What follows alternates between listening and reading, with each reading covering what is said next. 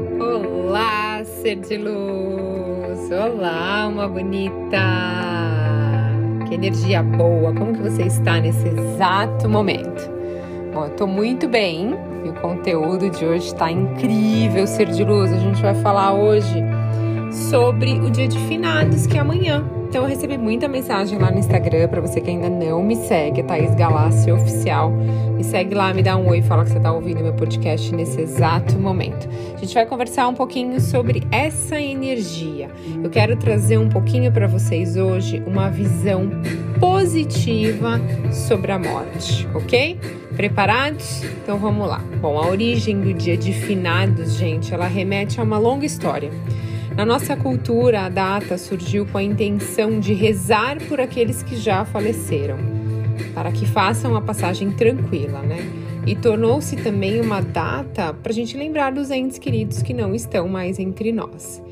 E nessa data, geralmente, a vibração da Terra a gente tende a ficar um pouquinho mais melancólica. Não sei se vocês percebem que no dia 2 de novembro é um dia que as pessoas uh, ficam um pouco mais tristes, né? Sentindo melancólicas, estão muito apegadas, sentindo dor, saudade.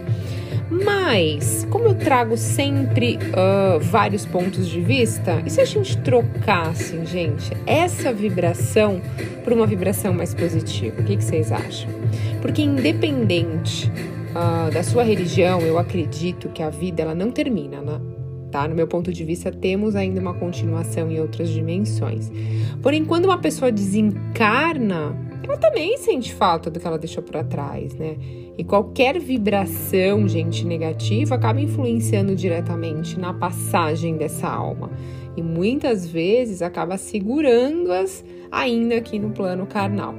Então, quando você passa pelo processo de luto, chega um estágio onde apenas as lembranças boas com aquela pessoa devem permanecer aí na sua memória, né? E o melhor é, é, lembrar, gente, das pessoas que partiram assim, com carinho, com amor. E quem precisa perdoar, com perdão. Essa é a vibração positiva e a entrega de luz no caminho desse ente desencarnado. Entenda assim, gente, todos aqui nessa dimensão em terra possuem uma função e nada acontece sem permissão divina. Então, por mais doloroso que seja, para quem fica, é saudável compreender. Compreensão é a palavra. Que cada um cumpriu o papel que deveria cumprir, a sua missão aqui, né? Então, nesse dia de finados, lembre daquela pessoa que se foi com amor você pode acender uma velinha branca, fazer uma oração para essa pessoa, enviando apenas energias positivas e muita luz. Você pode dizer o nome inteiro da pessoa, uh, você pode só pensar nessa pessoa, fazer a oração que você mais tem afinidade. Então, eu quero fazer uma oração do Arcanjo Miguel, do Rafael, eu quero fazer uma oração do Pai Nosso, enfim, faça o que tiver no seu coração. Mas se conecte com os momentos felizes e de leveza que você teve com essa pessoa. Sabe, aqueles momentos que vocês sorriram juntos. E eu vou falar para vocês agora, gente, de algumas culturas diferentes e como eles passam o dia de finados. Para que vocês compreendam um pouquinho que, assim como muito de nós passamos esse dia, tem a ver muito com a nossa ancestralidade e também com a nossa cultura. Olha que legal, gente. No Japão, eles têm um festival que chama Obon então, quem é japonês aqui que me segue, me corrija se eu não falei a palavra certa.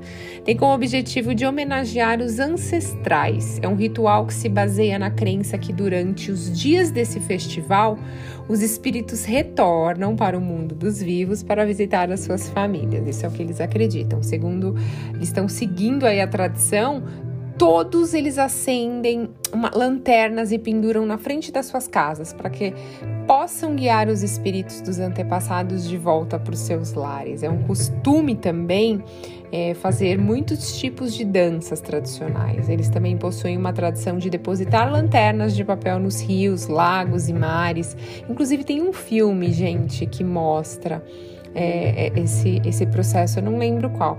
E cada lanterna ela possui o nome dos falecidos homenageados, o que os participantes, os participantes consideram uma delicada homenagem para a alma dos seus antepassados. De acordo com a tradição, essas luzes mostram aos espíritos o caminho do retorno.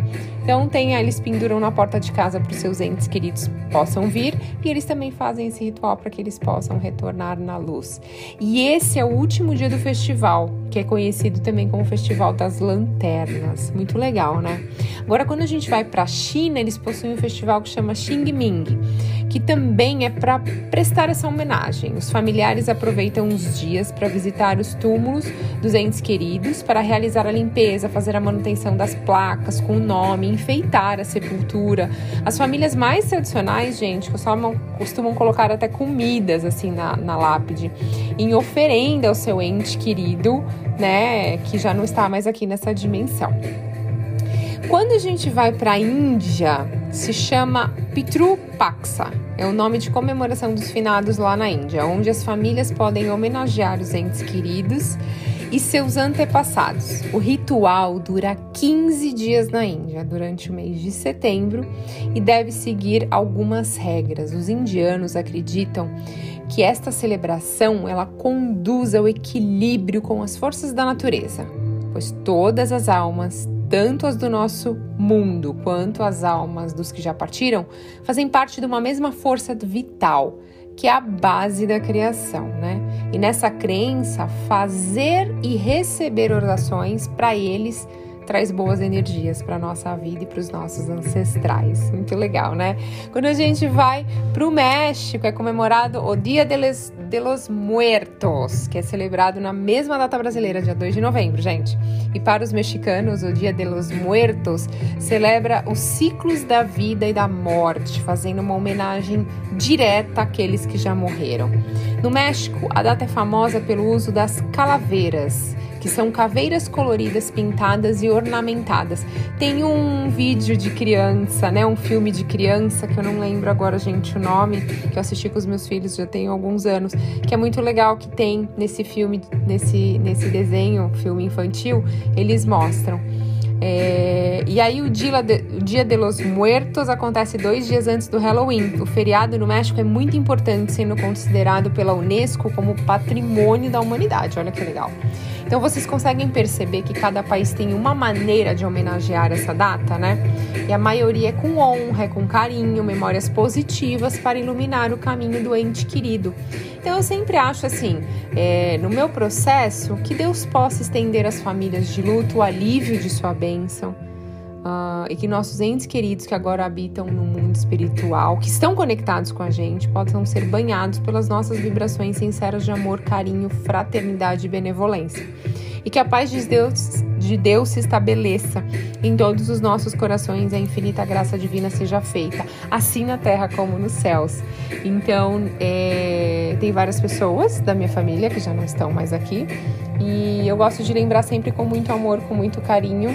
E nesse dia, normalmente não é um dia que eu fico triste, é um dia que eu me conecto, eu mando muita energia positiva para todos aqueles que já cumpriram a sua missão aqui nessa dimensão, já cumpriram a sua missão aqui no plano físico e agora estão lá em cima em outra missão, né? Acredito que em cada plano que estamos temos uma missão.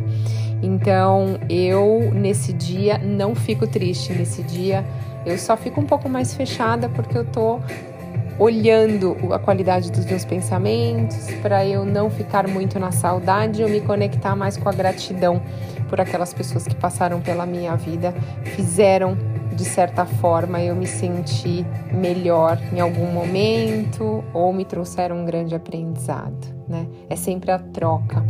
Então eu desejo que esse dia uh, dos finados para você amanhã seja um dia muito abençoado, seja um dia muito leve.